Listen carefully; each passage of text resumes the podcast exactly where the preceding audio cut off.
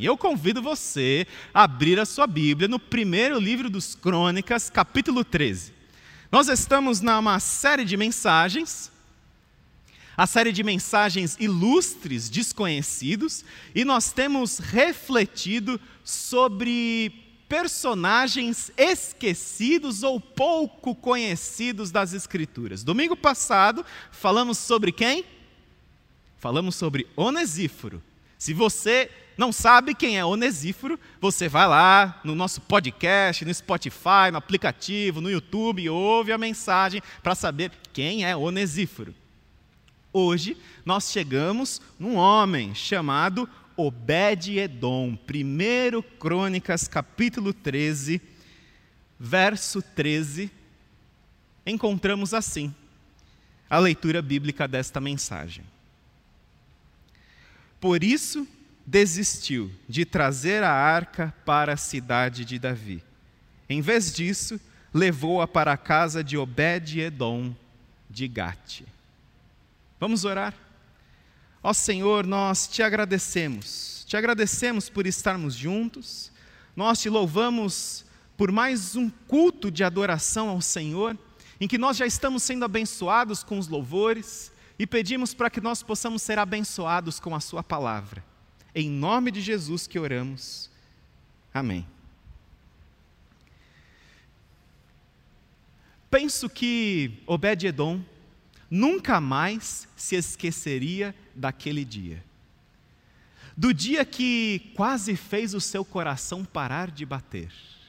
Do dia que mudou a sua vida para sempre. Obed-Edom dormia profundamente na cama do seu quarto, quando ele ouviu o som da campainha da sua casa tocar. Obed-Edom olha no celular, cinco horas da manhã. Quem seria a essa hora? Cinco horas da manhã. Obed-Edom enrola na cama por mais um momento, e a pessoa não apenas toca ainda mais insistentemente a campainha da sua casa, como também começa a gritar pelo seu nome.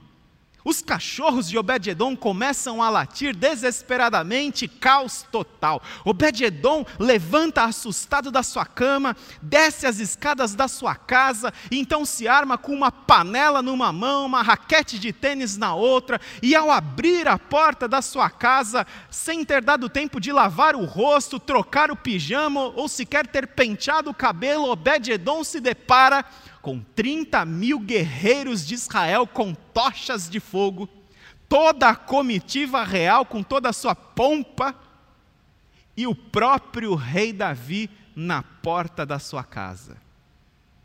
Obed-Edom deve ter achado que aquilo era um sonho ou um pesadelo. E o Davi, o rei Davi, então diz para Obed-Edom: Nós vamos deixar a arca da aliança na sua casa.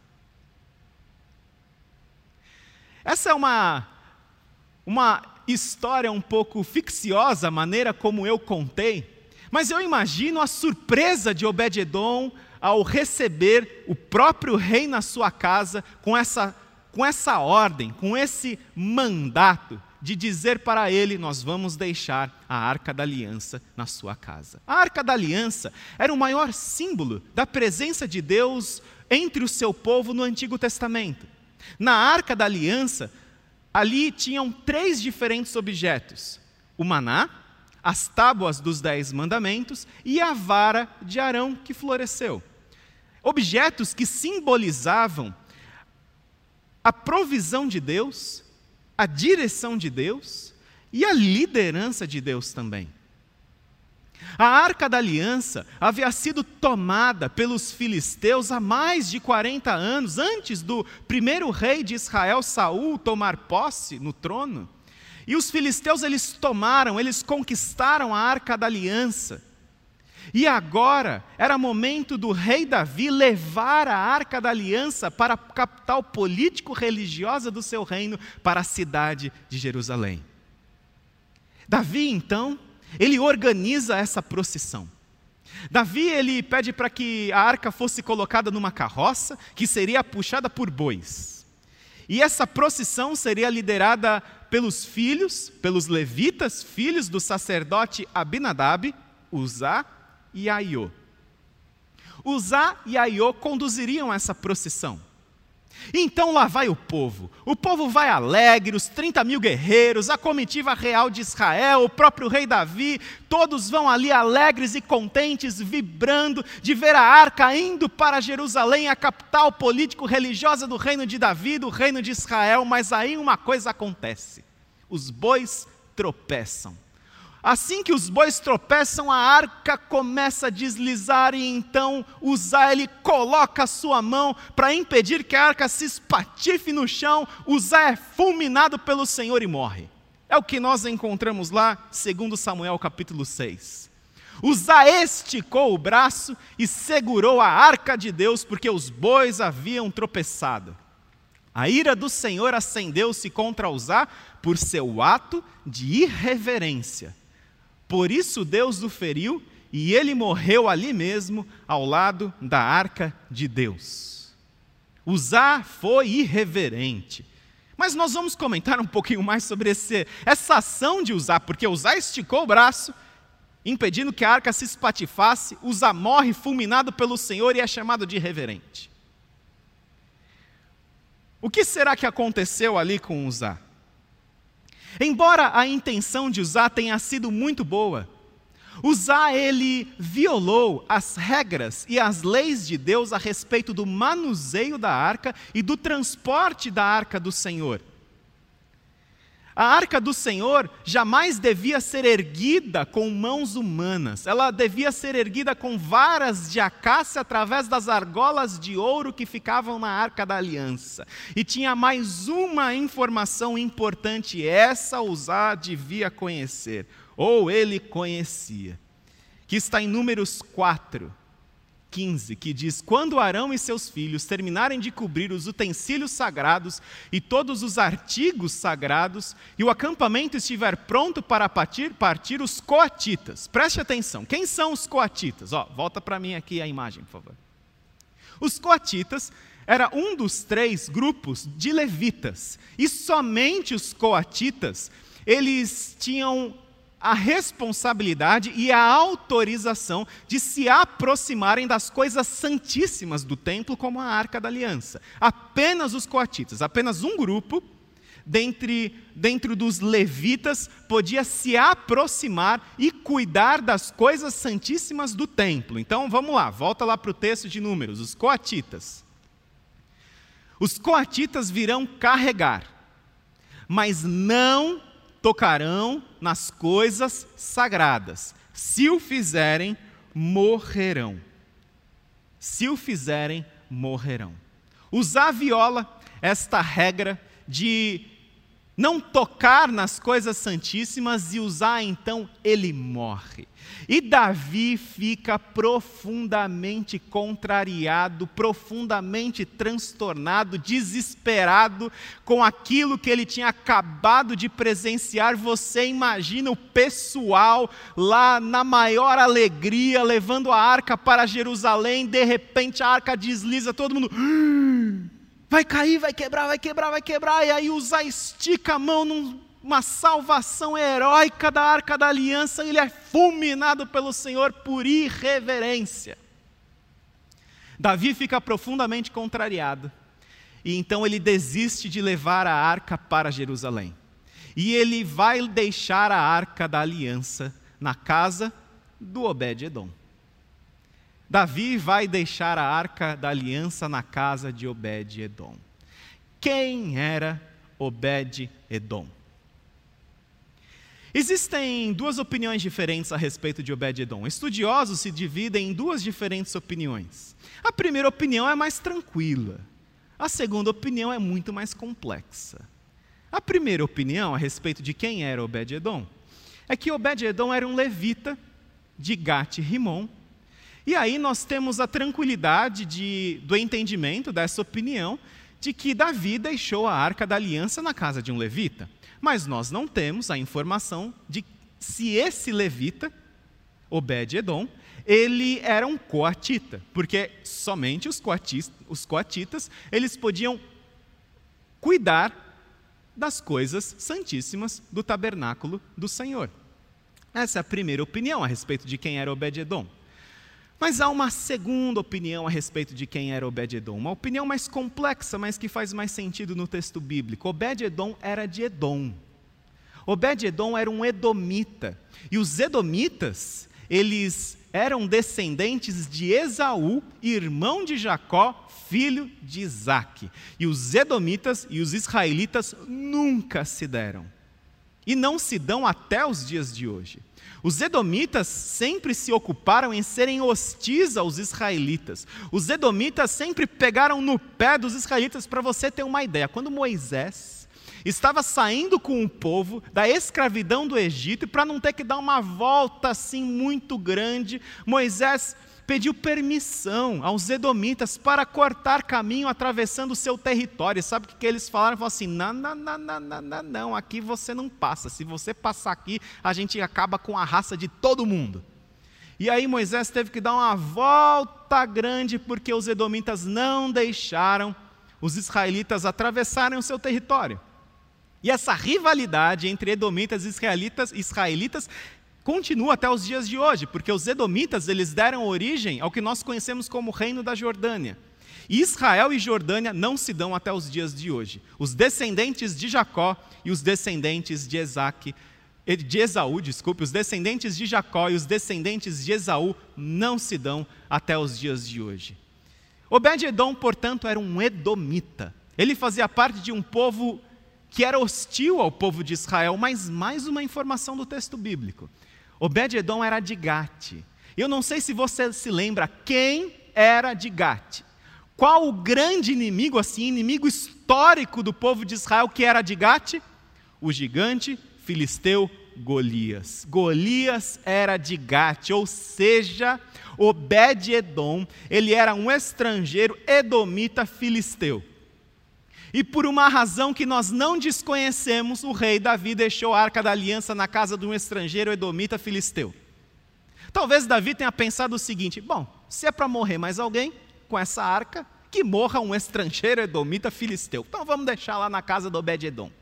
E deixaram a arca na casa de Obed-Edom por três meses. A arca da aliança ficou na casa de Obed-Edom por três meses. E algo surpreendente aconteceu com Obed-Edom. A arca do Senhor ficou na casa dele por três meses, e o Senhor o abençoou e toda a sua família. O Senhor abençoou Obed-Edom. E aí, nós temos uma complicação. Como Deus que fulminou Uzá, o levita coatita Uzá, por ter impedido que a arca se esborrachasse no chão, por irreverência, para preservar a sua santidade. Agora Deus abençoa um estrangeiro edomita filisteu chamado Obed-Edom, que ninguém viu, ninguém ouviu falar a respeito dele, e Deus abençoa a sua casa, Deus abençoa toda a sua casa, toda a sua família por ter abrigado por três meses a arca da aliança. Como assim? Como Deus fulmina Uzá e agora abençoa Obed-Edom? Uzá, ele conhecia as leis a respeito do transporte e do manuseio da arca do Senhor. Uzá era um levita, um levita coatita. Uzá, ele sabia dessas leis, Uzá, ele sabia dessas regras e mais uma informação impressionante. A arca da aliança havia ficado na casa do pai de Uzá, o sacerdote Abinadab, por 20 anos. Por 20 anos a arca do Senhor ficou na casa do pai de Uzá. E Uzá, ele cresceu com a arca. Uzá, ele cresceu com a arca, a arca do Senhor fazia parte da sua rotina. A arca do Senhor se tornou algo familiar para Uzá. Ele chegava de casa, depois de jogar bola com seus amigos, encontrava, quase tropeçava ali na arca do Senhor. A arca do Senhor ficou na casa do seu pai, ele cresceu com a arca do Senhor na sua casa. E talvez diante desta informação, do contexto histórico, é que nós podemos encontrar o motivo pelo qual Uzá tocou na arca e foi fulminado pelo Senhor por irreverência. O excesso de familiaridade com a arca do Senhor fez com que o sagrado se tornasse monótono na sua vida. O sagrado se tornou monótono, o divino de qualidade inferior. A presença de Deus, algo indiferente, irrelevante, parte do dia a dia.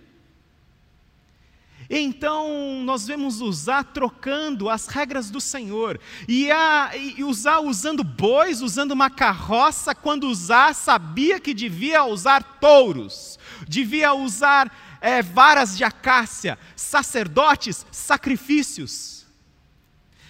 Usar ele, nós não vemos em usar obediência, nós vemos em usar conveniência. Uzá trocou a obediência às leis de Deus por aquilo que ele achava mais conveniente. Ele achava simplesmente: ah, bom, gente, é isso aí, a arca do Senhor está indo para Jerusalém, então eu vou fazer aqui desse jeito, vai estar tá tudo certo. Deus está alegre com a arca indo para Jerusalém, então vamos em frente. Uzá troca obediência ao Senhor por conveniência pessoal e Deus se ira com Uzá. Deus se ira com Uzá por causa desse excesso de familiaridade que ele tinha com a arca, e ele achava que podia substituir a obediência à palavra de Deus por conveniências pessoais, e isso deve servir de um alerta para você e para mim. Porque muitas vezes nós estamos assim nesse piloto automático da vida com Deus que Uzá estava. É mais um culto. Ah, é mais um culto. A Bíblia, lê a Bíblia. De novo, eu já li, já sei o que está lá dentro. Ah, é mais um culto, é mais um louvor, é mais uma oração. Ah, eu faço oração no supermercado. Quando eu vou no supermercado, eu já faço oração porque aí todas as refeições já estão abençoadas. E nós vamos trocando a, a, vida com Deus, de obediência, de devoção, de adoração, por conveniências pessoais. Ah, não, amanhã eu vou trabalhar, estou tão cansado, mas não vou. Eu não vou acordar cedo para assistir o culto, depois eu assisto. O culto é mais um culto, já ouvi tanto culto na minha vida. Não, não é, para que mais um? Mais uma mensagem, mais um louvor. E esse excesso de familiaridade com as coisas de Deus nós, vai nos levando a perder Deus de vista, Deus de foco, e nós vamos colocando o que nós pensamos, o que nós achamos, as nossas próprias justificativas e baseamos a vida com Deus em conveniências pessoais, o que é confortável para mim, o que é bom para mim. O que nós vemos usar perdendo por um excesso de familiaridade com as coisas de Deus. Eu imagino Obed-Edom tendo de sobra. Obed-Edom era um estrangeiro edomita filisteu. E aquela arca, a presença da arca na sua casa, deve ter constrangido Obed-Edom. Obed-Edom devia olhar para aquela arca e pensar assim: meu Deus, tem misericórdia de mim. Eu sou um pecador, eu não mereço. Eu não mereço a sua presença na minha casa. Eu imagino Obed-edom se levantando a cada manhã, olhando para aquela arca, e choro vinha no seu rosto um sentimento de quebrantamento, um coração contrito, e ele orando: Deus, tenha misericórdia de mim, eu não sou digno do Senhor na minha vida, eu não sou digno de receber a arca da aliança na minha casa. Eu imagino a arca da aliança humilhando Obed-Edom. Eu imagino a arca da aliança humilhando Obed-Edom diante ali daquilo que ele estava vivendo na sua vida, ele dizendo: Meu Deus, tem misericórdia de mim. Tem misericórdia de mim. Obed-Edom, ele sabia que não era ninguém, que ele não tinha currículo, que ele não tinha pedigree. Obed-Edom era um, era um Zé Ninguém, ele era um estrangeiro, edomita, filisteu, que recebe a arca do Senhor. Ele diz: Meu Deus, tem misericórdia de mim. Eu imagino a arca do Senhor humilhando a vida de Obed-Edom. E eu penso que nós precisamos recuperar aquilo que cristãos têm perdido e o que o, teólogo luterano alemão Rudolf Otto chamou de mistério tremendo.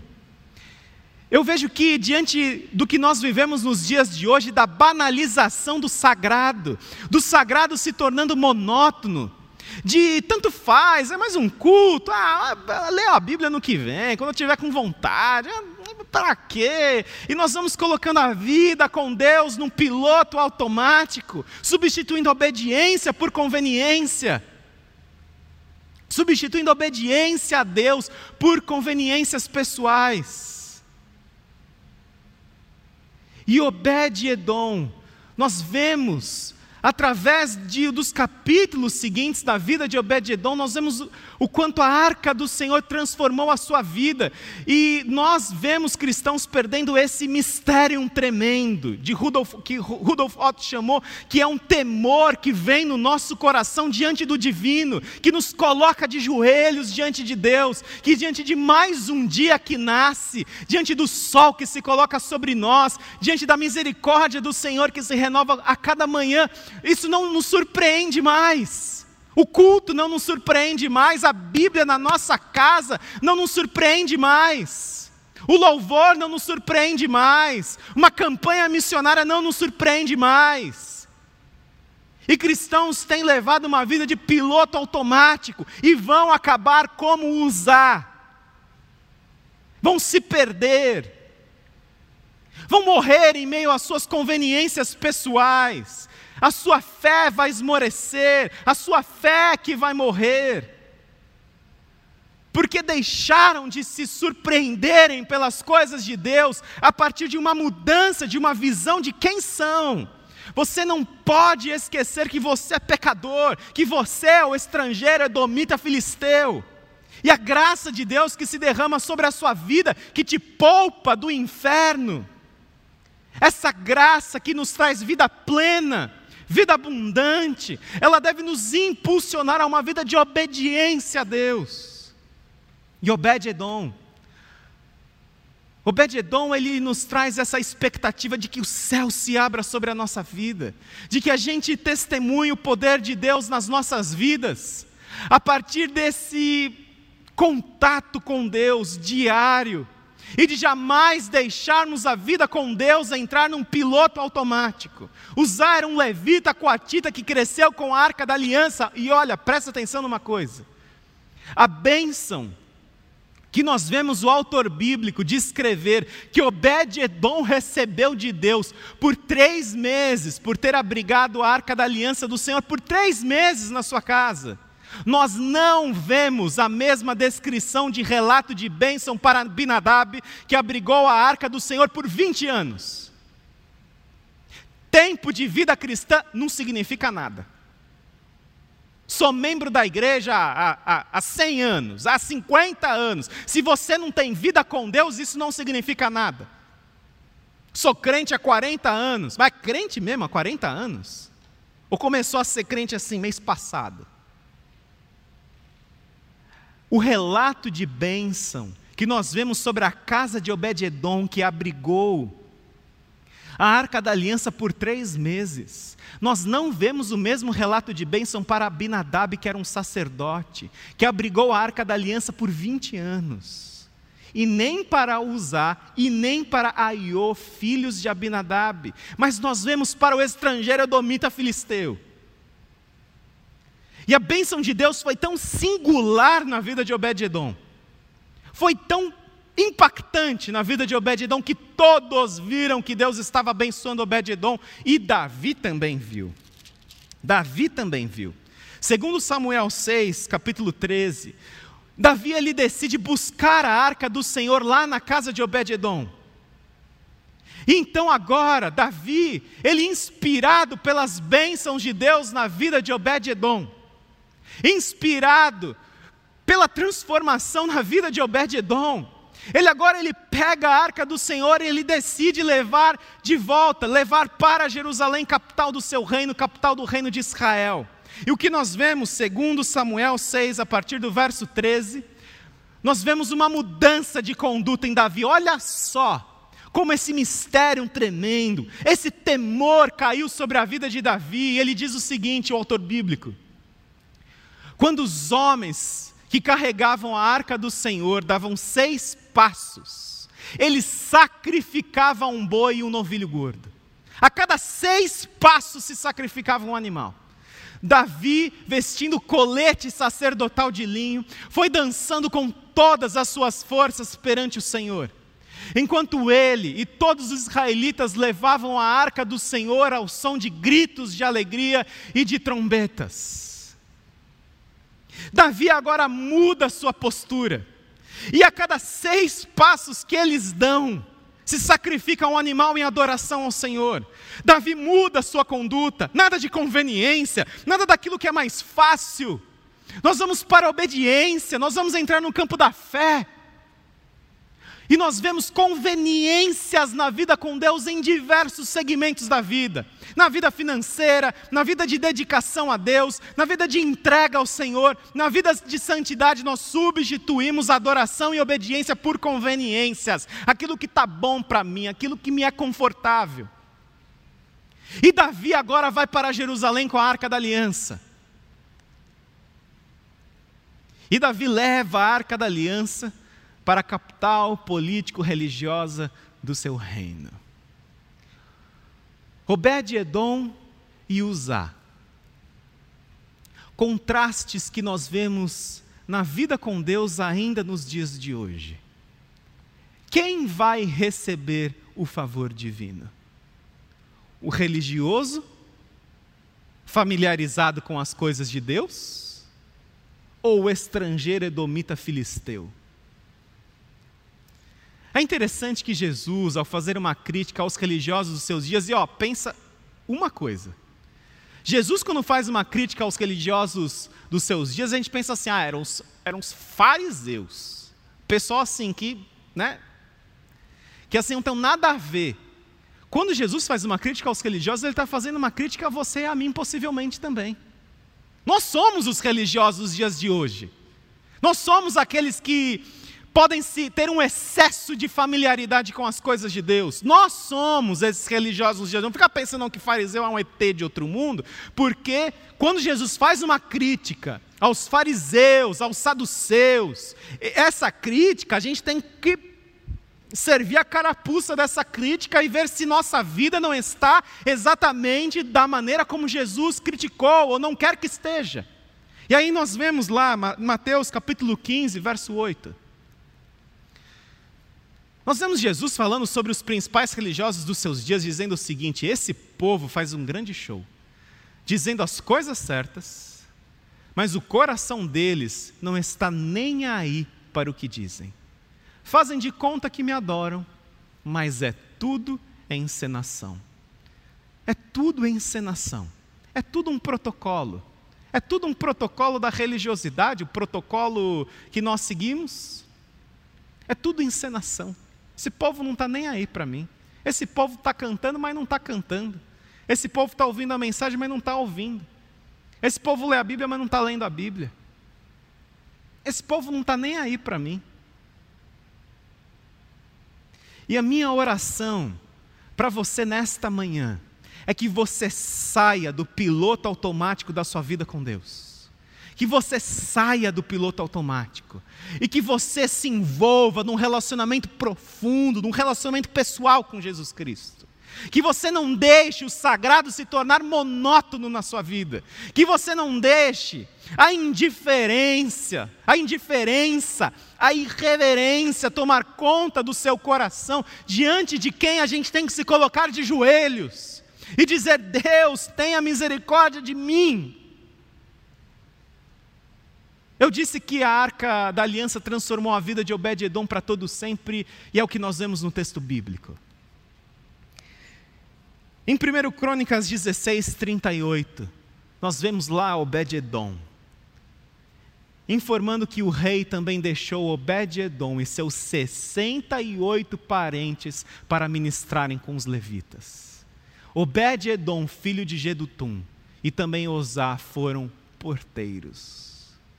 Obed-Edom, ele teve um encontro tão significativo com o Senhor de Israel, que agora Obed-Edom, ele não quer mais deixar a arca passar pela sua vida, ir embora, e Obed-Edom vai atrás. Obed-Edom era um estrangeiro, edomita, filisteu, mas que teve um encontro tão profundo com Deus, que agora a sua vida não podia mais seguir no antigo normal A sua vida agora precisava viver as coisas novas com Deus, e de um estrangeiro, Ebed-Edom passa a ser um adorador, de um edomita, Obed-Edom passa a ser incluído em funções de um levita.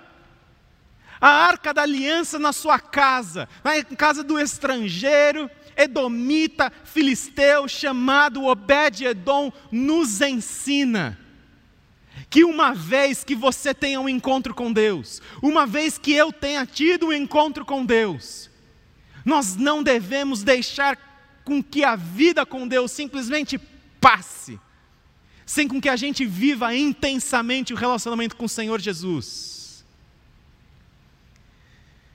A minha oração para você nesta manhã é para que você saia desse piloto automático para que você aprenda com os erros de usar, com esse excesso de familiaridade, e que você aprenda com Obed-Edom e se humilhe diante do Senhor nesse momento. Quem sou eu? Quem somos nós? Para Deus olhar para cada um de nós com a sua graça, com a sua misericórdia. A sua vida tem sido uma vida de adoração ao Senhor? Deus não precisa do seu talento, Deus não precisa do seu dinheiro, Deus não precisa do seu dom, Deus, Ele é Deus, e Ele não precisa de nada para completá-lo como Deus. Mas Deus, Ele quer usar a sua vida, Deus, Ele quer transformar a sua vida, e Deus não deseja que a gente entre nessa crítica que Jesus mesmo fez para os religiosos dos seus dias, fazendo shows, no sentido de uma encenação. Nós não estamos vivendo isso, é da boca para fora. Nós louvamos da boca para fora, nosso coração está distante. Não deixe a vida com Deus entrar no piloto automático da religiosidade. Você deseja se surpreender novamente com as coisas de Deus? Feche seus olhos, vamos orar.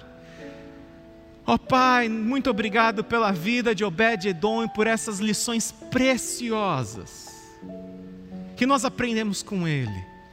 Ó oh Deus, que o temor ao Senhor, que deve nos colocar de joelhos, dizendo: Pai, tenha misericórdia de mim, que isso nunca falte aos nossos corações não é mais um dia, não é mais uma manhã, não é mais um ar que a gente respira, não é mais um culto, não é mais um louvor, não é mais uma leitura da Bíblia. É a providência da Sua graça, da Sua direção, da Sua liderança sobre nós. E que se pessoas nesta manhã precisam renovar o compromisso com o Senhor, de andar lado a lado, de até se surpreenderem novamente com as coisas de Deus. Se você deseja fazer isso, ore ao Senhor, derrame seu coração na presença de Deus. Se você quiser e puder, se ajoelhe diante da presença do Senhor, que não está apenas nesse culto, está com você todos os dias da sua vida. Ó oh, Pai, muito obrigado e que esta palavra seja para nós um alerta e ao mesmo tempo uma esperança, um caminho de restauração da nossa vida e do nosso relacionamento com o Senhor. E se você deseja fazer essa oração, tudo que há dentro de mim que precisa ser mudado,